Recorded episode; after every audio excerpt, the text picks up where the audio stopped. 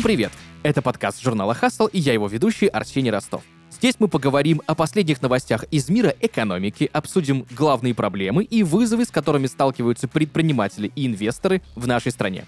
Поделимся экспертными мнениями и рекомендациями от ведущих специалистов в области бизнеса и финансов. Этот подкаст мы пишем в студии Red Barn. Друзья, и сегодня в подкасте Hustle разберемся, как же правильно инвестировать, как сохранить свои деньги, поможет ли нам в этом коммерческая недвижимость, либо же некоммерческая, и какие еще есть варианты, и поможет нам в этом сегодня разобраться Никита Корниенко, основатель и генеральный директор инвестиционной платформы коммерческой недвижимости Simple Estate, бывший инвестиционный аналитик Goldman Sachs, номинант рейтинга Forbes 30 до 30. Никита, привет.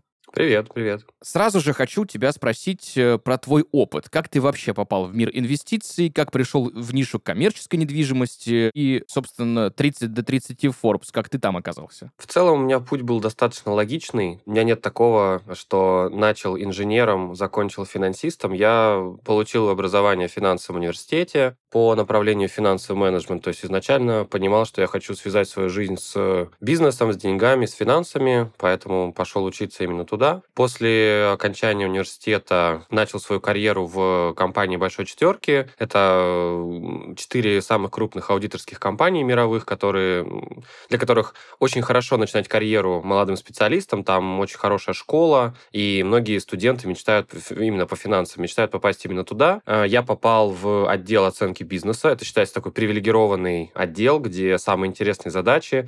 Мы оценивали и компанию по производству удобрений в Китае, и контейнерные терминалы, что только мы не оценивали, и там с «Газпромом» работали, то есть э, карьеру я начал свою достаточно интересно и с очень хорошим опытом. После этого мне удалось э, попасть в как раз Goldman Sachs, где, наверное, основная часть моего опыта была приобретена. Я работал в отделении, даже не отделение, наверное, департамент, правильно назвать, э, который занимается инвестициями самого банка. Для тех, кто, может быть, не знаком, там не знает, что такое Goldman Sachs, это, ну, пожалуй, самый крутой инвестиционный банк во всем мире.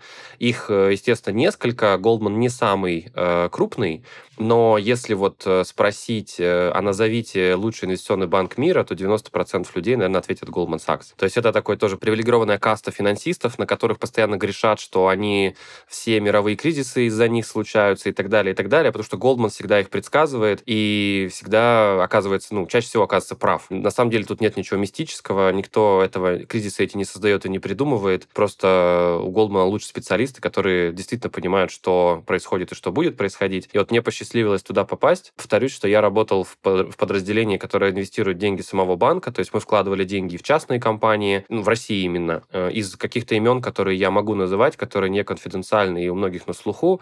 Это инвестиции в Тинькофф банк, когда он еще только зарождался.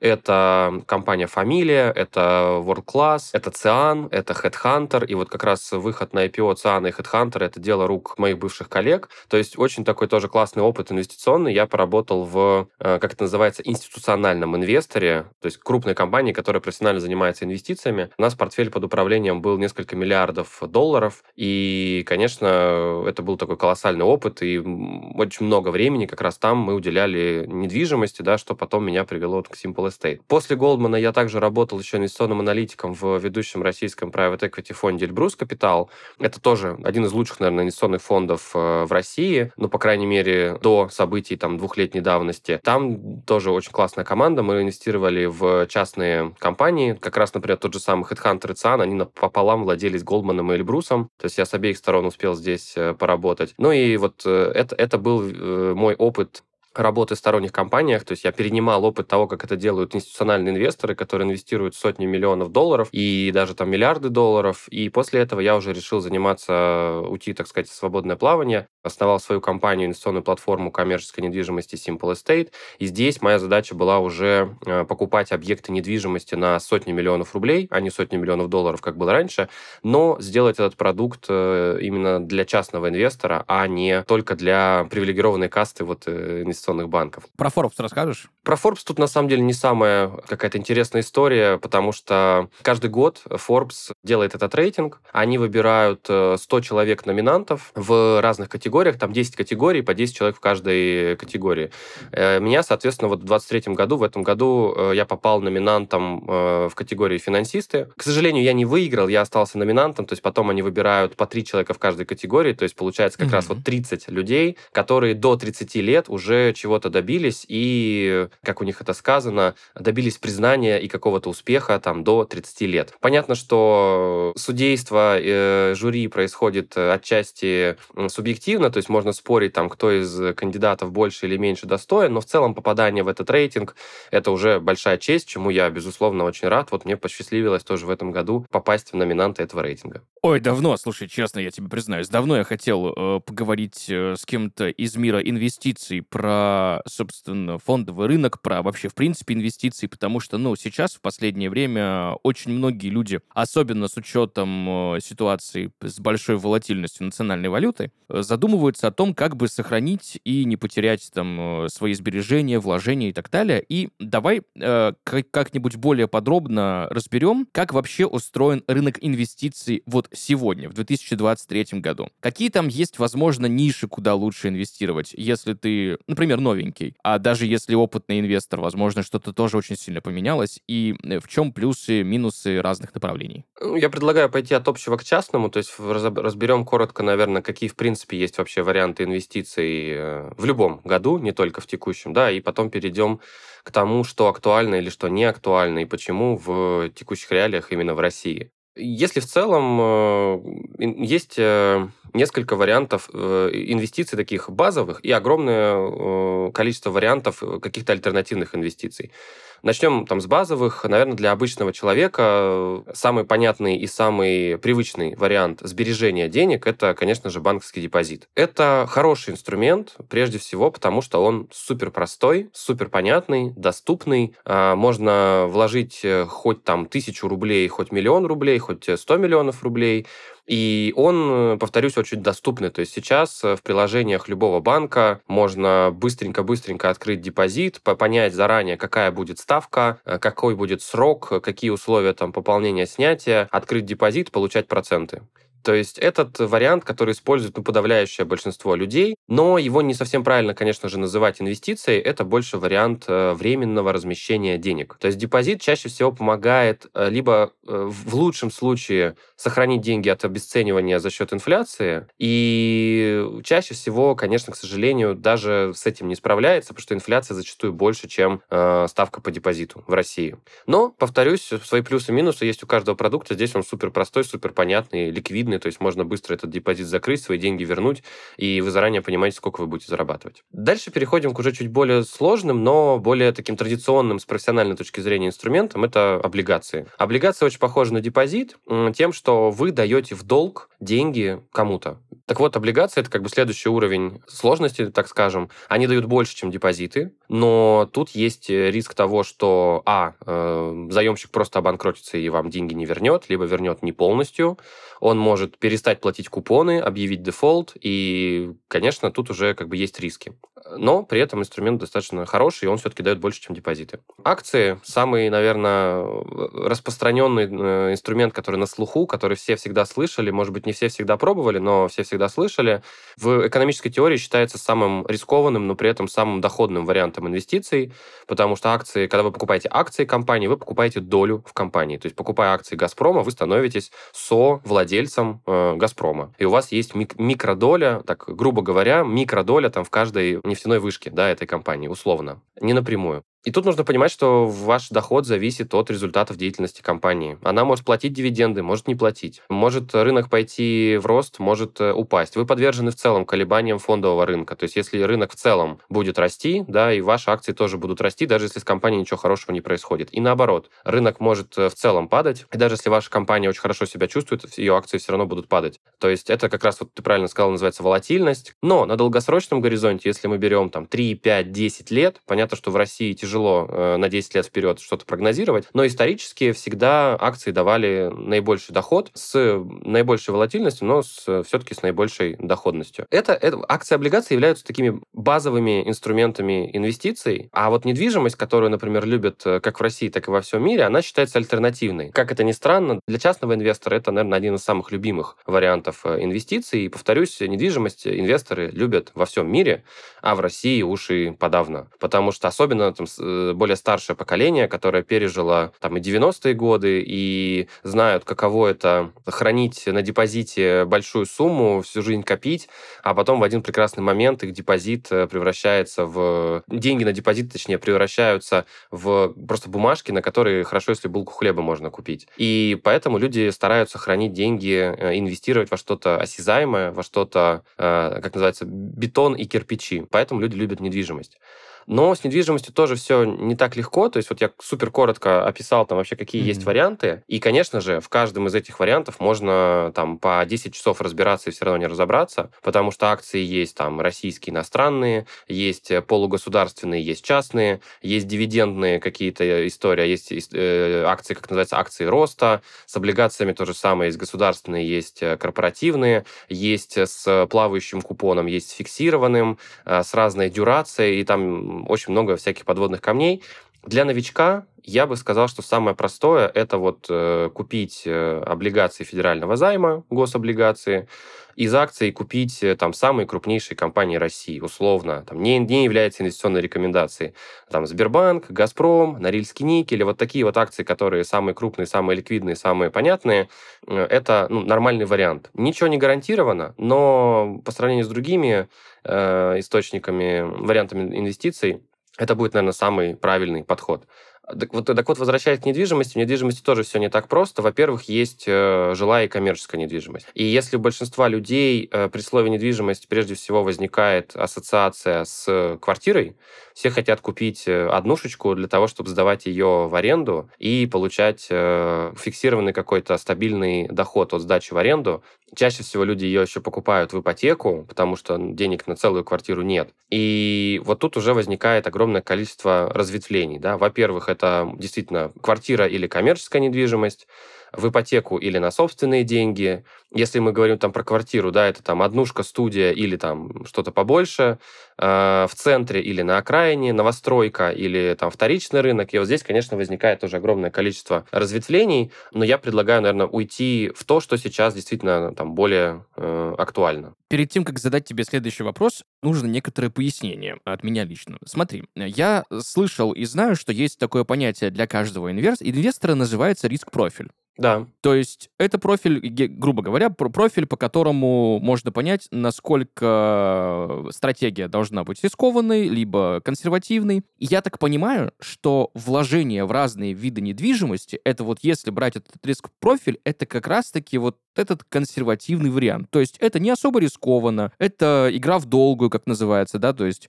моментальных там бонусов и дивидендов полугодовых, как вот от э, высокодоходных рискованных портфелей, тут не получишь. Или получишь, или есть какие-то риски. Как вообще правильно инвестировать в недвижку и получить результат? И, наверное, знаешь, еще главный вопрос. Вот понятно, что все говорят, что в инвестициях нет стопроцентных гарантий. Справедливо ли это для инвестиций в недвижимость? Давай по порядку буду отвечать. Первое, это очень правильный вопрос, который вот по поводу риск-профиля инвестора, это очень правильный вопрос, который должен задавать себе каждый человек, если он хочет э, инвестировать. Классически есть там три э, варианта, три, три стратегии, да, три профиля инвестора. Консервативный, агрессивный и между ними там умеренный. А консервативный инвестор, он хочет прежде всего сохранить свой капитал, он не хочет рисковать, он хочет э, фиксированно, стабильно зарабатывать, хоть и не самый высокий, но там доход. Для такого инвестора, опять же, тут для каждой стратегии можно разговаривать там десятками часов, но если коротко, да, для такой стратегии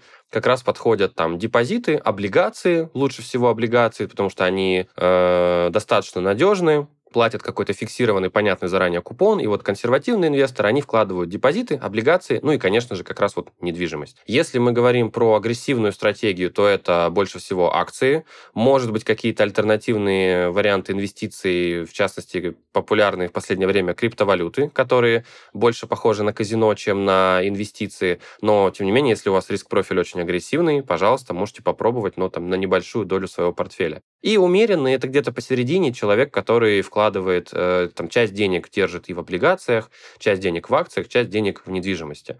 В недвижимости то же самое. Существует такое же деление. Тоже можно на недвижимости, можно купить готовый объект в хорошей локации, хорошего качества, там, новостройку, и сдавать ее в аренду, или уже купить даже с арендатором и стабильно получать доход. Да, это будет у нас равно э, консервативной стратегии в недвижимости она называется, так, так, тоже там есть четыре стратегии, называется core, то есть такой базовый э, подход.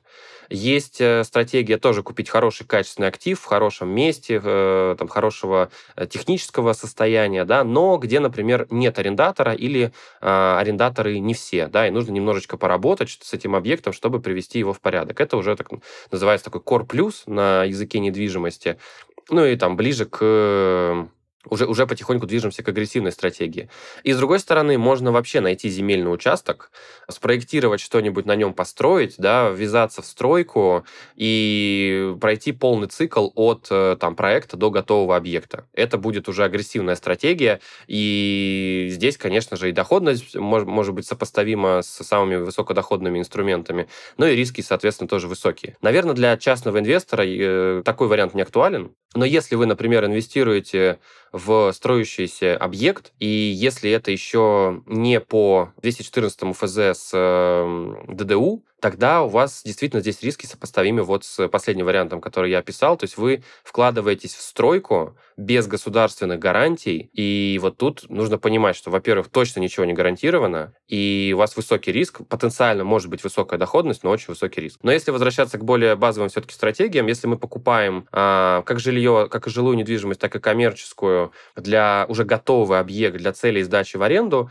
это будет считаться консервативный-умеренный э, риск-профиль. То есть здесь, опять же, ты очень правильно говоришь, что ничего не гарантировано. Гарантии бывают только либо в э, мошеннических каких-то схемах, вам обязательно будут гарантировать. То есть, если вам что-то гарантируют в инвестициях, знайте, вам нагло врут и перед вами мошенники. Тут нужно сразу тоже оговориться, что не бывает никаких гарантий. Не бывает э, космических доходностей с э, низким риском все, что любая доходность, которую вам предлагают, которая выше депозита, подразумевает риск. Если вам говорят, что рисков нет, вам врут, не верьте. А если вам что-то гарантируют, вам врут, не верьте. Вот мы, например, тоже своим инвесторам, у нас а, консервативные такие инвестиции в коммерческую недвижимость, там, с арендаторами, но мы все равно людям говорим, что, ребята, здесь есть риски, а, мы ничего не гарантируем. Если вам кто-то другой что-то гарантирует, удачи, придите к ним, проинвестируйте, потеряйте деньги, возвращайтесь к нам, мы будем вас ждать. Мы еще с тобой э, затронули актуальность сегодня в разговоре, и все-таки хочется выяснить, что же актуально сейчас, в 2023 году, в инвестициях в России, что вот, так сказать, в тренде даже, наверное. Сейчас действительно там 22-23 год, э, особенно в России, сильно поменяли э, инвестиционный ландшафт, как и, в принципе, все в нашей стране. Поэтому вопрос, что актуально сейчас, как-то не банально там за тавтология, очень актуален. И если раньше многие люди инвестировали в там, иностранные компании вроде э, Apple, Google, Tesla, там российские брокеры давали такую возможность, а люди покупали облигации тоже иностранных компаний, чтобы зарабатывать в долларах, то сейчас, э, к сожалению, возможностей все меньше и меньше. Доступ на западный э, фондовый рынок либо полностью вообще уже закрыт, либо очень ограничен. То есть это можно делать только через ряд там, иностранных брокеров, и далеко не каждый человек в России может себе это позволить позволить. Для вот обычного российского обывателя количество инвестиционных инструментов сильно сокращается. Потому что даже российские компании, вот мы видели прекрасно в прошлом году, во-первых, в феврале компа- весь российский фондовый рынок ополовинился. То есть люди потеряли огромное количество денег. Вот у меня один из даже инвесторов Simple Estate, мой хороший знакомый, он мне так э, жаловался в частном разговоре, что он потерял просто за один день 100 миллионов рублей вот на российском фондовом рынке из-за этого. Также еще проблема, что не все компании публикуют отчет отчетность сейчас. Им государство это разрешило делать. И многие компании, конечно, накапливают подушку безопасности, либо, в принципе, у них дела идут хуже, чем раньше, они не платят дивиденды. Самый яркий пример – это любимец э, российских инвесторов «Газпром», который стабильно платил дивиденды из года в год по результатам 2021 года. Да? То есть в середине 2022 года он объявил, что дивиденды платить не будет. Инвесторы, конечно же, сильно расстроились, начали его продавать, и все, кто годами его держал, там большинство людей просто продали. А через два месяца «Газпром» вдруг резко объявил, что решил заплатить рекордные дивиденды, которые там в разы больше, чем в, э, в предыдущие годы, заплатить по итогам не полного 2021 года, как обычно это делают большинство компаний, а по итогам первого квартала 2022 уже года. И, конечно же, все, кто продал, э, да, они продавали уже дешево, дивиденды эти не получили, а по итогам 2022 года э, «Газпром» опять решил дивиденды не платить. Что делать инвестору в такой ситуации? Ну, совершенно непонятно. Предугадать, где он дивиденды получит, а где нет, ну, невозможно. Поэтому российский фондовый рынок тоже для сейчас для инвесторов э, уже не так привлекателен, как раньше. Хотя он доступен, то есть туда инвестировать можно, но он не так привлекателен. Поэтому, э, повторюсь, количество инструментов становится все меньше и меньше. Что актуально? Во-первых, нужно сразу понимать, что в тяжелые времена, в кризисные времена нужно фокусироваться на каких-то консервативных инструментах, которые прежде всего призваны сохранить ваш капитал. И желательно его защитить еще от инфляции. А вот уже когда начнется экономический рост, тогда уже можно в более агрессивные инструменты инвестировать. Поэтому сейчас актуальны, повторюсь, э, вот после подъема ключевой ставки облигации. Можно действительно зафиксировать хорошую доходность на долгосрочном горизонте с достаточно приемлемым риском. Если, там, опять же, покупать э, гособлигации, например. А, и это недвижимость недвижимость. Это недвижимость, которая актуальна как, как никогда, в кризисные времена особенно.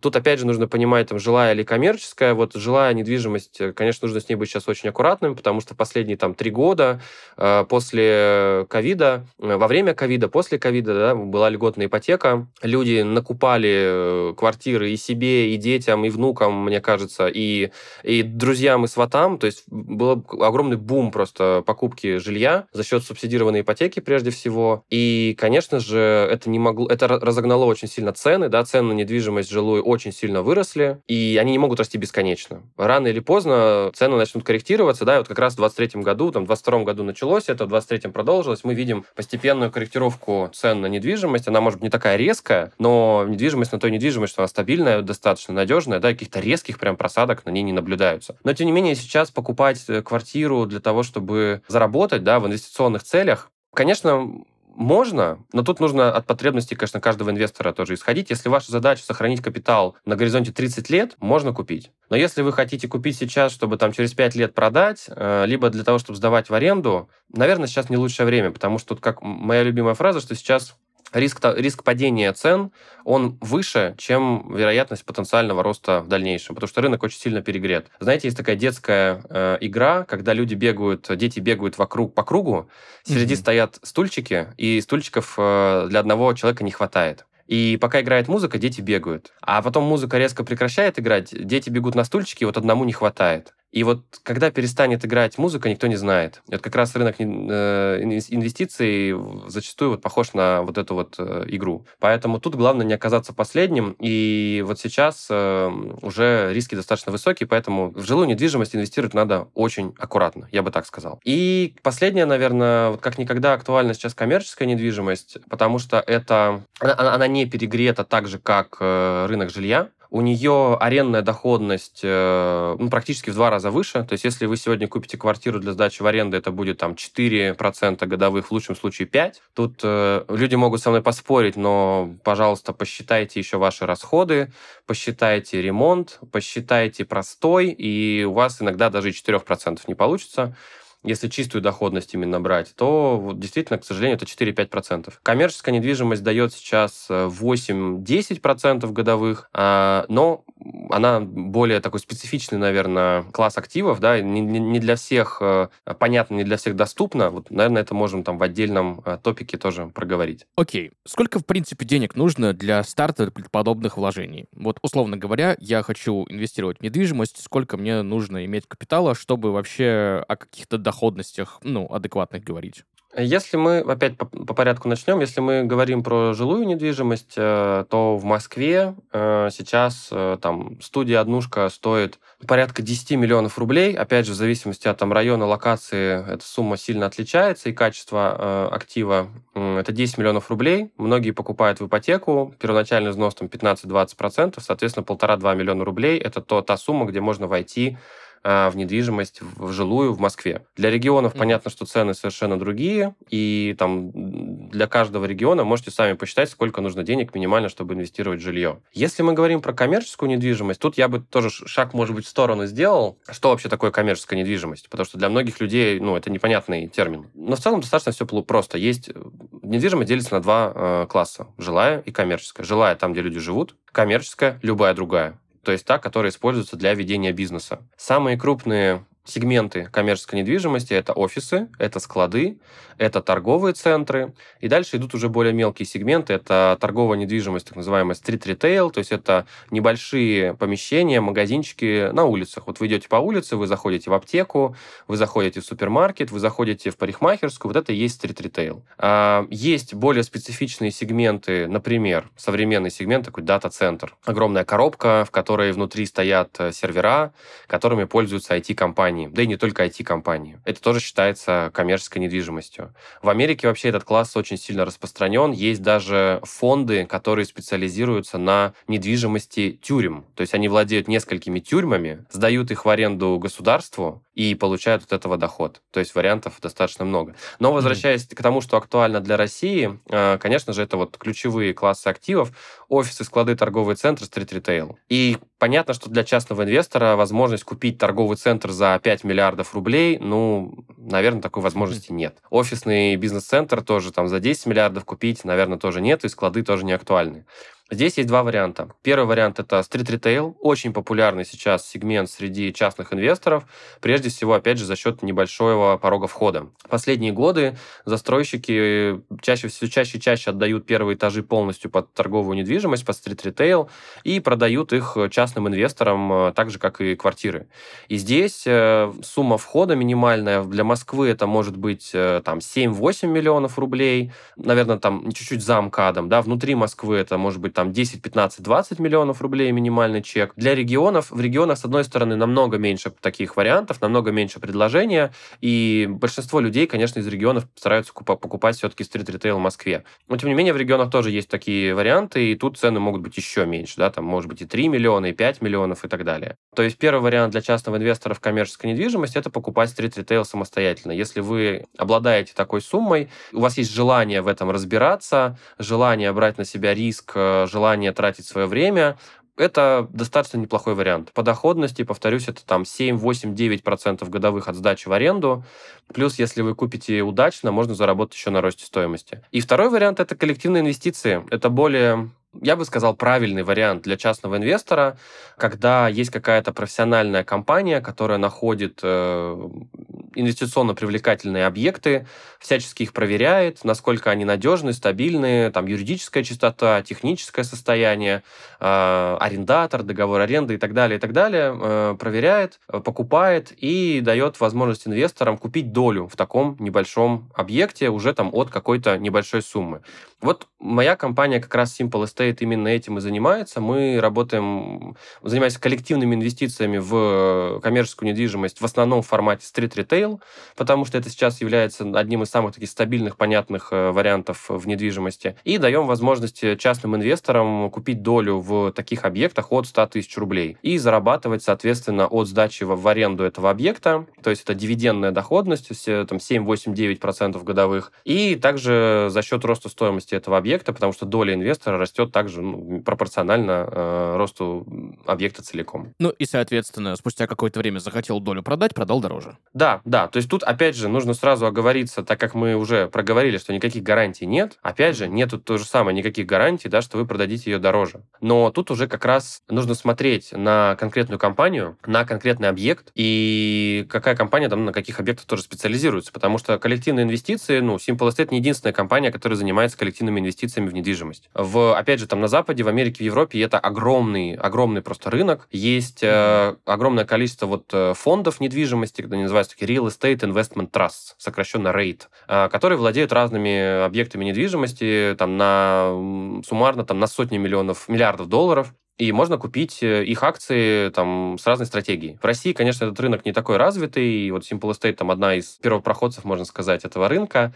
Здесь, э, повторюсь, у каждой компании разная стратегия. Кто-то покупает объекты, которые сегодня приносят достаточно высокий доход, ну, там, на 1-2 процентных пункта, достаточно высокий, это на 1-2-3 процентных пункта выше, чем э, там более надежные объекты. Но при этом их объекты в цене обычно не растут. То есть это преимущественно, наверное, торговые центры, причем в не самых лучших локациях. Их готовы продавать с большим дисконтом, потому что их будущее, мягко скажем, туманно. Торговые центры, конечно, очень сильно пострадали и от пандемии, и от перехода в онлайн, и сейчас из-за ухода иностранных арендаторов. То есть это самый такой э, пострадавший сегмент, и в будущем э, нет никаких причин для его восстановления, потому что люди все больше и больше покупают онлайн, и все меньше и меньше ходят в торговые центры. Но зато такие объекты могут сегодня приносить вот не 7-9, как я сказал, дивидендами, да, а там 10-11, но при этом их объекты с каждым годом, ну, хорошо, если остаются на таком же уровне, а чаще всего еще и дешевеют. Поэтому тут продать дороже не получится, скорее всего. Мы в Simple Estate mm-hmm. немножко другой стратегией занимаемся. Мы покупаем объекты высокого качества, то есть это лучшие объекты с лучшей локацией, с лучшими арендаторами.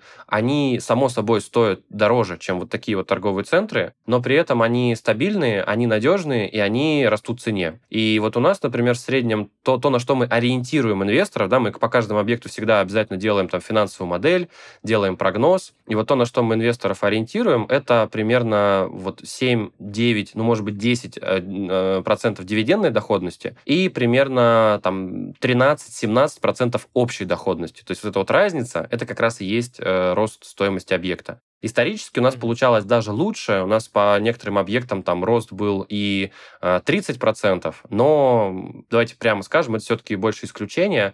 Э, поэтому если вот в целом говорить, да, вот сейчас купить объект коммерческой недвижимости, это 7-9% дивидендами, и примерно там на уровне инфляции этот объект будет э, дорожать. Опять же, можно очень долго разговаривать, смотря какой объект, да, например, мы в Simple Estates фокусируемся на объектах с супермаркетами, то есть это помещения, арендованные федеральными продуктовыми сетями, вроде Пятерочки, Перекрестка, Магнита и так далее. У них долгосрочный договор аренды, там 10-15 лет, они стабильно платят э, фиксированную аренду, э, имеют либо индексацию ежегодную арендной платы, либо, что еще лучше, на мой взгляд, привязку арендной платы к товарообороту, то есть, э, если у нас завтра будет инфляция, как в Турции, 80%, э, да, и деньги на депозите обесценятся. Ну, то есть вы вложили миллион рублей на депозит, вы его через год также вернете, но на него можно будет купить уже в два раза меньше товаров и услуг. То же самое с облигациями. Вы вернете свои деньги, но на них можно будет купить в два раза меньше товаров и услуг. А вот э, в помещениях с супермаркетами в этом огромный плюс, что так как они привязаны к товарообороту арендатора, идет инфляция, идет рост цен, растет выручка арендатора, растет арендная плата и растет стоимость объекта. То есть тут инвестор защищен от э, инфляции, да, и таких вот э, обесценения э, денег. Поэтому вот как раз в кризисные времена я, положа руку на сердце, всем рекомендую инвестировать в такие объекты. И мы в том числе, то есть мы не являемся застройщиками таких объектов, мы независимая инвестиционная платформа, мы покупаем те объекты, которые сейчас, на наш э, профессиональный взгляд, являются наиболее выгодными. И как раз сейчас mm-hmm. мы фокусируемся вот на помещениях с супермаркетами, потому что они дают стабильный доход, растут в цене, и при этом еще, что очень важно, защищают инвестора от инфляции. Но опять же, тут э, каждый инвестор выбирает для себя сам. Достаточно много людей, которые хотят купить сами. Они не хотят э, вкладывать там в коллективные инвестиции. Я их понимаю, пожалуйста. Можно, повторюсь, купить там от 10 или 15 миллионов рублей в Москве даже. Можно купить помещение стрит-ритейла, дело, где будет не супермаркет, где будет, э, например, аптека или алкомаркет, или пункт выдачи, или какой-нибудь там частный предприниматель. Э, да, там будут выше риски арендатора, да, там будет выше цена и ниже доходность, э, да, вам нужно будет тратить свое время, нужно будет разбираться, там, проверять юридическую, техническую чистоту этих объектов, но зато инвестор будет полностью владеть таким объектом самостоятельно. Слушай, вот по поводу привязки арендной, ну, стоимости аренды к товарообороту, я вообще в первый раз об этом слышу. Это очень круто, что такая такая есть опция, да, это прям, это прям реально классно. Да, это, это вот очень хорошая, действительно, вот особенно в кризисные времена, когда есть риск роста инфляции. Вот опять же, ЦБ почему ставку-то повышает ключевую? Потому что, чтобы сдержать инфляцию. В прошлом году была инфляция 12%, а у ЦБ таргет 4%. В этом году она тоже идет выше э, таргета, и вот поэтому ЦБ с ней борется. И ну, никто не знает, что будет дальше. И вот в такие времена как раз вот эта вот привязка к товарообороту, мне кажется, это лучший вариант вообще защититься от инфляции. Такое есть только, во-первых, в торговой недвижимости, ну, потому что в офисах вы не можете привязать арендную плату офиса к выручке там арендатора. Да, в складах э, тоже. То есть такое актуально только в торговой недвижимости и только с теми арендаторами, кому вы доверяете по выручке. То есть если дать привязку к товарообороту индивидуальному предпринимателю, который торгует, не знаю, там, чехлами для телефона, он просто будет брать наличку, не будет вам показывать свой оборот и ничего вы не заработаете. Никита, а вот смотри, как вы в Simple Estate вообще подбираете объекты для вложений? Скорее всего, ну, я так подозреваю, что есть какая-то аналитика, система оценивания. Как вообще это все устроено? Как сделки проходят? И, наверное, знаешь еще какой вопрос? А как выглядит вообще пользователь платформы Simple Estate? Кто он? А, начну по порядку, как мы подбираем объекты. А, по большому счету, моя задача в Simple Estate это как раз перенести мой опыт э, там, того, как институциональные инвесторы покупают объекты на сотни миллионов долларов, на то, где мы покупаем объекты на сотни миллионов рублей. Вот у нас сейчас в Simple Estate э, стоимость, портфель, э, стоимость портфеля недвижимости превышает 1 миллиард рублей. Мы покупаем немного объектов, это там 1, 2, 3 объекта максимум в год, но действительно берем лучшее, что есть на рынке. Смотрим прежде всего Москву, Московскую область, иногда города-миллионники. У нас есть объект один в центре Новосибирска, остальные объекты все в основном Московской области. Повторюсь, что это помещение с супермаркетами, так как мы считаем их сейчас самыми там, надежными и идеальным таким защитным активом в тяжелые времена. И мы делаем то, как это делают институциональные инвесторы крупные. Проверяем, во-первых, то есть есть три, три э, этапа анализа. Прежде всего мы делаем коммерческий due diligence, как это называется, коммерческий анализ, то есть насколько вообще объект инвестиционно mm-hmm. привлекательный. Что за арендатор, какие условия аренды, что за локация, насколько она там выгодная, какой трафик, э, сколько людей ходит мимо этого объекта, какая у него планировка, подходит ли она для других арендаторов, а что будет, если текущий арендатор съедет, да, сможем ли мы найти ему за замену. А в договоре аренды у нас индексация безусловная, то есть обязательная, да, либо по соглашению сторон. По соглашению сторон это значит, мы должны каждый год с арендатором договариваться, он просто сказ может сказать нам нет. А привязка арендной платы к товарообороту есть или нету? А она включает в себя НДС или не включает? А какая стоимость объекта? А почем арендуют э, арендаторы в соседних э, помещениях? Может быть, у нас завышенная ставка аренды? А какая доходность? Да, на какую доходность мы можем ориентироваться? То есть там огромное количество показателей, которые мы смотрим для того, чтобы понять, объект вообще инвестиционно привлекателен или нет. И мы в итоге делаем большую, красивую презентацию по каждому объекту. Она называется инвестиционный меморандум. И на сайте, соответственно, у нас выкладываем. Каждый инвестор может зарегистрироваться, посмотреть эту информацию, изучить по каждому объекту, понять, нравится он ему, не нравится, подходит, не подходит. И, соответственно, там оставить заявку, проинвестировать. А второй и третий этапы – это юридическая и техническая проверка. То есть даже если объект инвестиционно кажется привлекательным с финансовой точки зрения, важно, чтобы у него не было никаких технических проблем. Ну, то есть банально, чтобы он не развалился, завтра, да, ну и как минимум, чтобы не пришлось потратить половину его стоимости на капитальный ремонт в ближайшее время. А может быть, у него какие-то коммуникации не подведены, а может быть, подведены, но договора нет. То есть тут тоже очень много всяких э, моментов технических.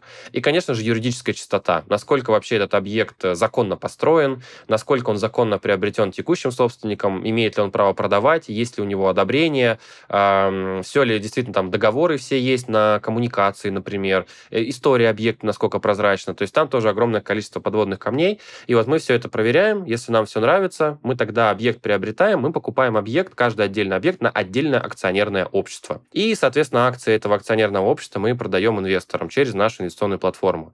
Инвестиционная платформа – это не просто красивое название, это юридический термин. Мы входим в реестр инвестиционных платформ Центрального банка Российской Федерации, то есть находимся под надзором государства, точно так же, как и банки, или там микрофинансовые компании. Повторюсь, что у нас сейчас вот э, стоимость объектов э, в портфеле Simple Estate это свыше миллиарда рублей. Это 6 объектов. Один офисный, который мы купили еще до пандемии. Честно скажу, это не самый удачный наш объект. Единственный такой не очень удачный объект. Люди там денег не, не потеряли, но, конечно, заработали меньше, чем хотелось бы, потому что офисный рынок до пандемии и после пандемии это, конечно, два разных рынка. А остальные все объекты у нас э, как раз с супермаркетами. Средняя доходность инвесторов, которую мы давали, это 20-25 25% годовых. Где-то, опять же, были там чуть менее успешные объекты, вот как с офисами я рассказал.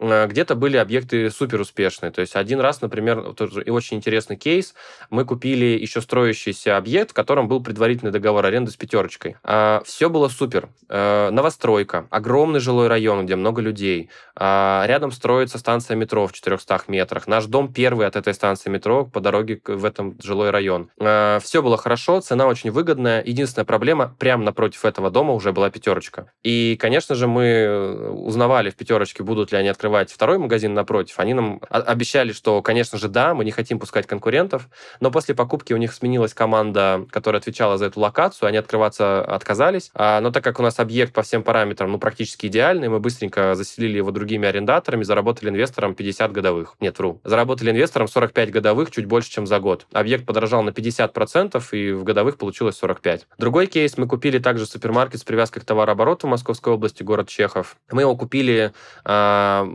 достаточно быстро после его открытия, он еще не успел выйти на свою максимальную мощность, и после нашей покупки, спустя год, он начал торговать на 30% больше э, постепенно. И сейчас, соответственно, он стоит тоже на 30%, он платит на 30% больше аренды, так как привязка к товарообороту, э, и стоит на 30% больше. Инвесторы заработали вот за полтора года 35 годовых.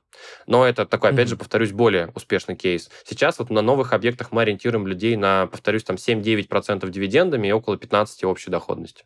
Знаешь, возможно, вопрос будет не совсем корректный, но мне очень интересно, а во что ты сам лично вкладываешься? Э, возможно, ну, понятное дело, что у каждого инвестора есть своя личная инвестиционная стратегия. Возможно, у тебя есть какой-то свой принцип или своя методология, которой ты можешь поделиться. Тут ничего сверхъестественного я не расскажу. Как бы это ни было банально, я вкладываю в наши объекты, потому что искренне считаю, что это действительно э, самый сейчас актуальный вариант инвестиций в тяжелые времена, который позволяет прежде всего сохранить деньги и заработать э, регулярную, э, пусть и не самую какую-то большую небольшую, да, но стабильную регулярную доходность, защитить деньги от инфляции. А также у меня есть портфель на фондовом рынке, но я придерживаюсь стратегии, как э, тоже большинство профессиональных инвесторов, э, стратегия супер простая. Купил и забыл. То есть ты покупаешь действительно хорошие качественные компании, которые тебе нравятся, которые, у которых хорошие финансовые показатели, хороший менеджмент, хорошая стратегия, они долгосрочно интересны, и ты покупаешь, не пытаешься что-то перепродавать там каждую неделю, пытаешься спекулировать, это все не работает. А вот если купить и там на 5 лет про них забыть, это, как это не было бы банально, это одна из самых лучших стратегий. Ну и, конечно, я трачу все свое время на э, Simple Estate, на рынок недвижимости, поэтому тоже там каждый месяц ребалансировать свой портфель в фондовом рынке я не могу, поэтому я вот держу такой консервативный э, портфель э, небольшой э, на фондовом рынке, в основном инвестирую в наши же объекты. И что самое важное для многих инвесторов, э, на, ровно на тех же самых условиях, что и все остальные.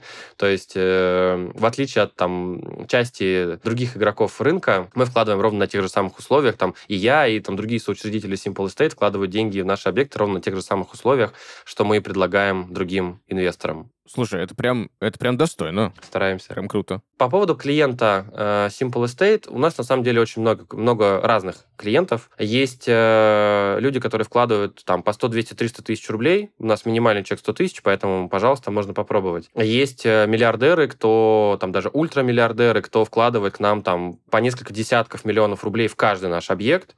И в, в недвижимости в России инвестируют ну, преимущественно только через нас. Поэтому клиенты супер разные. Кто-то из рынка недвижимости, кто-то с фондового рынка, кто-то просто занимается бизнесом, ему некогда инвестировать, он доверяет это нам. А кто-то, кроме депозитов, э, вкладывает также к нам, чтобы разбавить свой депозитный портфель. Почему вы? Давай так, топ-3. Ну, прежде всего, самое главное в рынке инвестиций – это, наверное, доверие. То есть, когда люди покупают э, не квартиру напрямую, да, когда у них выписки из ЕГРН числится их фамилия, а, а когда люди доверяют свои деньги кому-то, используют какие-то инструменты, самое главное – это, конечно же, доверие. И здесь э, у нас с этим все, э, все достаточно просто и понятно. Во-первых, повторюсь, мы входим в реестр инвестиционных платформ Центрального банка. То есть, нами, за, за нами следит государство, да, и все наши действия строго регламентированы. Мы не можем просто так взять взять и сделать что-нибудь, э, что там не прописано в правилах и так далее. Во-вторых, э, я использую опыт э, инвестиционных инвесторов, как я тоже уже неоднократно повторял. То есть мы действительно понимаем, что мы делаем. Мы профессионалы, там не побоюсь этого слова, рынка недвижимости. И просто посмотрите то, то как мы подходим к анализу объектов, посмотрите нашу презентацию, да, и подумайте, много ли э, людей на рынке может сделать такую качественную аналитику, и остались ли у вас какие-то вопросы после там, прочтения этого, э, этой презентации да, по поводу объекта. Там все максимально досконально разжевано и понятно, и любой инвестор разберется. Ну и в-третьих, мы, конечно, стараемся быть максимально открытыми и прозрачными. У нас есть телеграм-канал, где инвесторы могут задавать любые вопросы публично, и мы публично на них отвечаем. У нас открытый комментарий, что редкость для этого рынка. Мы делаем большую аналитику подробную по каждому из объектов, то есть можно посмотреть нашу историческую доходность, э, что было, какие были результаты, какие были проблемы, как мы с ними справлялись. То есть какие-то там, вот даже офисный вот этот вот кейс, да, где мы не вышли, прямо скажу, на э, заявленную доходность, мы его тоже не скрываем, да, публично про него рассказываем. Ну и стараемся тоже быть, повторюсь, опять же, максимально публичными. Есть в интернете огромное количество различных э, видео про нашу платформу, там со мной несколько интервью, поэтому, пожалуйста, можно знакомиться, узнать всю информацию, а все, все вопросы задать также и получить получить на них э, прямой и прозрачный ответ. Супер. Никита, в завершении я хочу у тебя попросить, знаешь, какой момент рассказать? Вот давай так, пять главных правил хороших инвестиций. Это вопрос сложный, но давай я постараюсь. Прежде всего, не суетиться. Очень редко хорошие инвестиционные решения принимаются на эмоциях и в суматохе. То есть, если вдруг, не знаю, условно, доллар резко взлетел, да, рубль резко там упал, э, многие люди бегут покупать э, что-нибудь. Чаще всего это недвижимость, как это ни странно. Но, к сожалению, недвижимость не защищает от э, роста курса доллара. Э, и хоть я занимаюсь недвижимостью, да, и я стреляю себе в ногу, но, к сожалению, это так. Поэтому не стоит покупать недвижимость для того, чтобы защититься от роста курса доллара. И любые другие действия, которые вы принимаете на эмоциях, в суматохе, это обычно плохие инвестиционные решения. Второе Второе – это не пытаться обыграть рынок. Есть такая прекрасная статистика, что э, на горизонте пяти лет, если я не ошибаюсь, там где-то три четверти инвестиционных, профессиональных инвестиционных компаний не переигрывает рынок, то есть показывает доходность хуже рынка в целом. А на горизонте 10 лет там вообще это там чуть ли не 90%. Я сейчас говорю о различных там, вот в Америке распространена индустрия такая хедж-фондов, э, управляющих mm-hmm. на фондовом рынке, то есть когда люди дают именно вот прямое такое доверительное управление, да, э, людям, которые на фондовом рынке там торгуют, э, инвестируют э, их деньги. И вот как это ни странно, профессиональные управляющие из Оксфорда, Кембриджа и Гарварда и так далее э, на, на десятилетнем горизонте не обыгрывают рынок. Поэтому Поэтому не пытайтесь заработать сверхрыночную доходность, особенно если инвестор новичок. Ну, это бессмысленно, это невозможно на долгосрочном горизонте. Вы можете сделать какие-то там две успешные сделки, или можете услышать, что ваш сосед сделал какую-то успешную сделку и много заработал. Но тут не важно, сколько вы заработали за одну сделку, тут важно, сколько вы заработали на горизонте 10 лет. На горизонте 10 лет вы не сможете делать только такие успешные сделки. Поэтому не пытайтесь обыграть рынок, не пытайтесь заработать там 50 годовых, 100 годовых и так далее. А инвестируйте в понятные инструменты, инструменты, которые с адекватным уровнем риска, да, и приносят, э, хоть, может быть, для некоторых, да, это покажется скромной доходностью, там, 10-15 годовых, но это, это реально рыночная доходность. В-третьих, конечно же, нужно учиться, учиться, учиться, то есть э, изучать различную литературу, причем я советовал бы изучать не просто литературу, то есть такие книжки-бестселлеры, которые э, рекомендуют там всем инвесторам. Они полезны, но не только. Желательно, конечно, еще углубляться в технические такие детали. То есть э, это можно даже почитать какие-то учебники по финансам. К сожалению, в России их не так много, да, но там, если вы можете читать на английском языке, это прекрасно. И лучше, конечно, почитать какие-то э, финансовый менеджмент или там корпоративные финансы на английском языке. Это очень сильно поможет э, в понимании понимании вообще того, как работают там и инвестиции, и бизнес. Ну, наверное, следующий совет это, конечно же, практика, то есть, нас, как это называется, насмотренность. То есть инвестор, mm-hmm. который первый раз э, ему что-то предлагают, либо он что-то видит, ему кажется, что, о, как здорово, вроде все хорошо, надо инвестировать. А опытный инвестор, который ну, банально уже не первый год этим занимается, у которого есть насмотренность, да, ему много что предлагают, он сам много чего видел, он знает, какие вопросы задать, он знает, какие могут быть подводные камни. Ему все это уже не кажется настолько...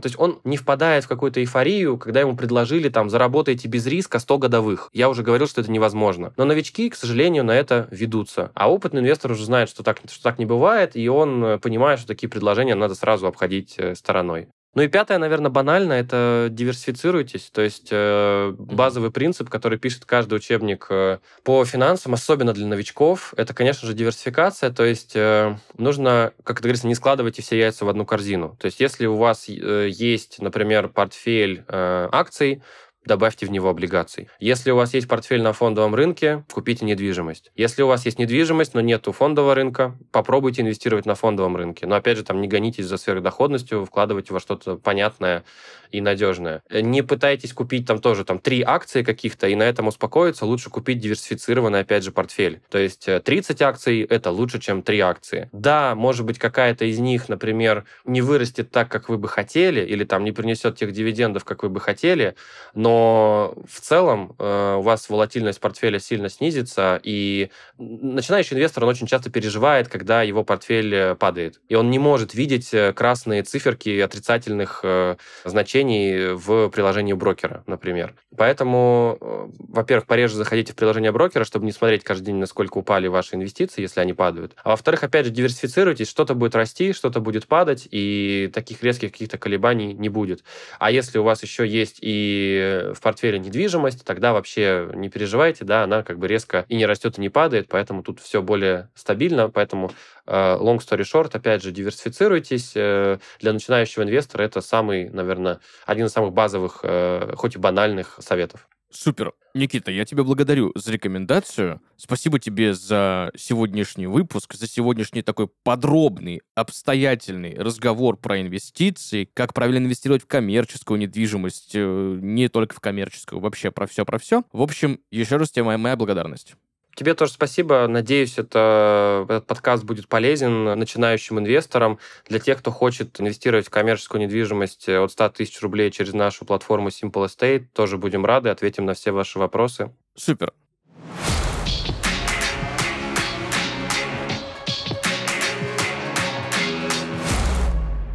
Друзья, сегодня в подкасте Hustle основатель и генеральный директор инвестиционной платформы коммерческой недвижимости Simple Estate, бывший инвестиционный аналитик Goldman Sachs, номинант рейтинга Forbes 30 до 30 Никита Корниенко и вместе разбирались, как же правильно инвестировать в коммерческую недвижимость. Никита, еще раз тебе большое спасибо за сегодняшний выпуск. На этом у нас все. Услышимся в следующих выпусках. Пока-пока.